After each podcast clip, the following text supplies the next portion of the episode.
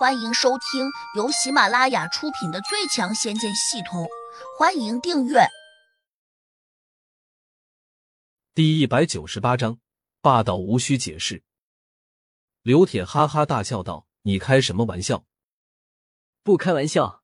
如果你把戒指给我，我可以免你一死。”胡杨认真的说道：“一个毛头小子，仗着自己会一点偷袭的本事。”竟然就敢如此夸口，简直是让人不可思议！刘铁大声的讥笑起来，胡杨却一脸淡定的走向了他。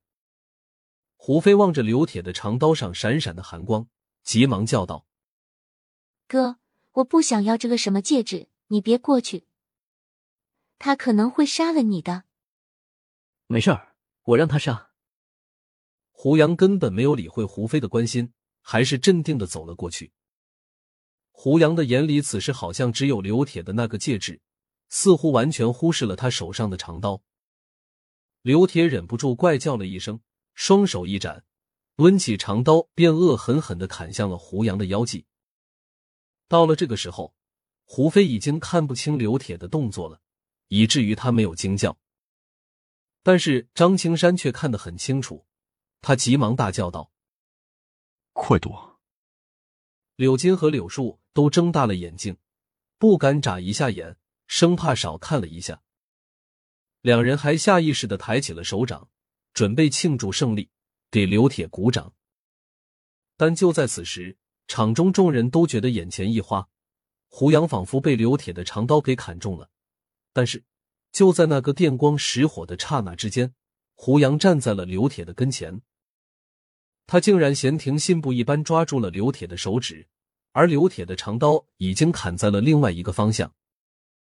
胡杨抓住他的那根手指上，正好戴着一个古铜色的戒指。给我吧！胡杨在刘铁吃惊的眼神下，突然把他的手指扳断了，然后用力一把，直接把他的那根手指给扯了下来。刘铁惨叫了一声，他痛的眼泪都快掉下来了。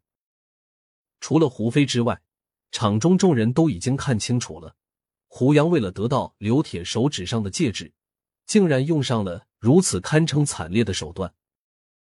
胡杨马上又把戒指从他的手指上拉了下来，跟着他伸手一弹，刘铁的手指便飞向了远处。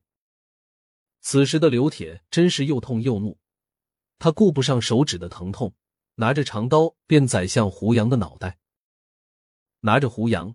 突然轰出一拳，一下打在了他的刀杆上。只听得“砰”的一声，刘铁连同他的大刀一起飞跌了出去。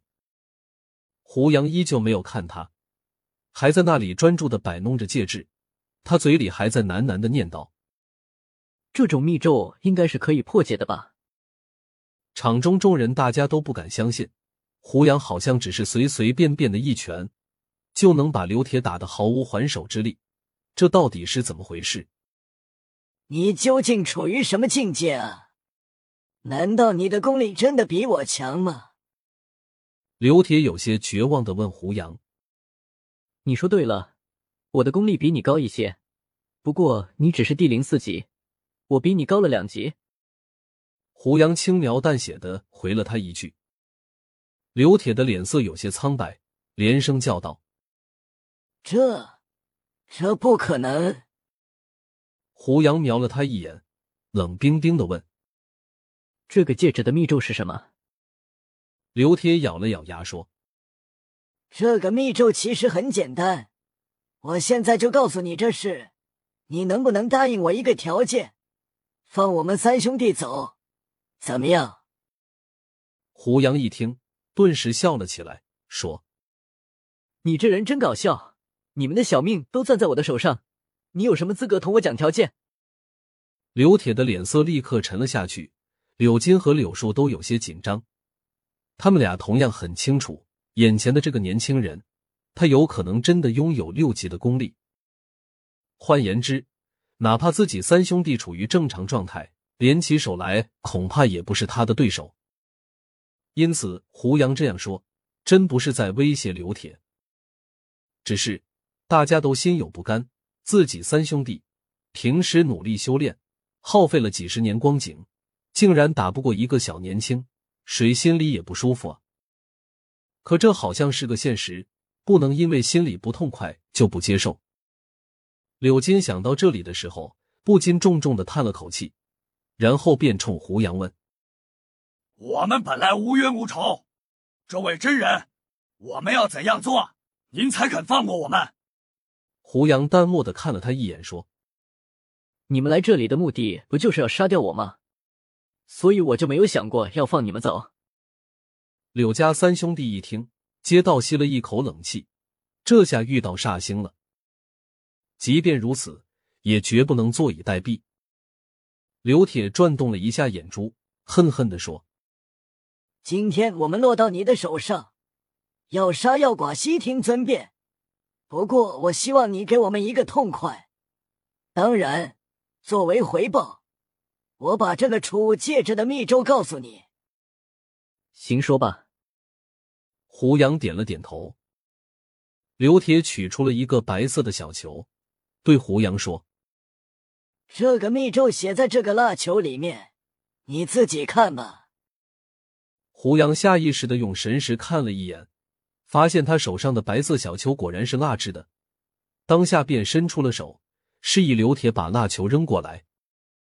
刘铁倒也不含糊，马上把手中的蜡球扔向了胡杨。就在胡杨伸手想把蜡球接过来的时候，这个白色的小球突然间炸开了，一大团浓的伸手不见五指的白烟，立刻升到了空中。胡杨眼神一凛，立刻想冲过去把刘铁给抓回来，但是他却没有那样做，而是转身扑向了胡飞，一把将他抱住，然后飞快的掠到了十米开外，并且胡杨抱住胡飞转身的时候。反手就是一掌拍向了胡飞刚才立身的位置，只听到“砰”的一声，好像打中了一个什么东西，紧跟着有人大声的惨叫起来。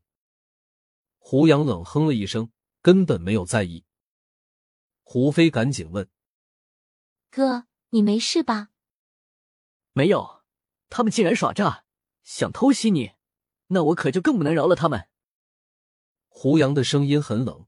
马上又挥了挥手，一阵狂风瞬间吹了过去，把那些弥漫在空中的白烟给吹散了。地上居然躺着柳金，而旁边不远，柳树正瞪大了眼睛，有些绝望。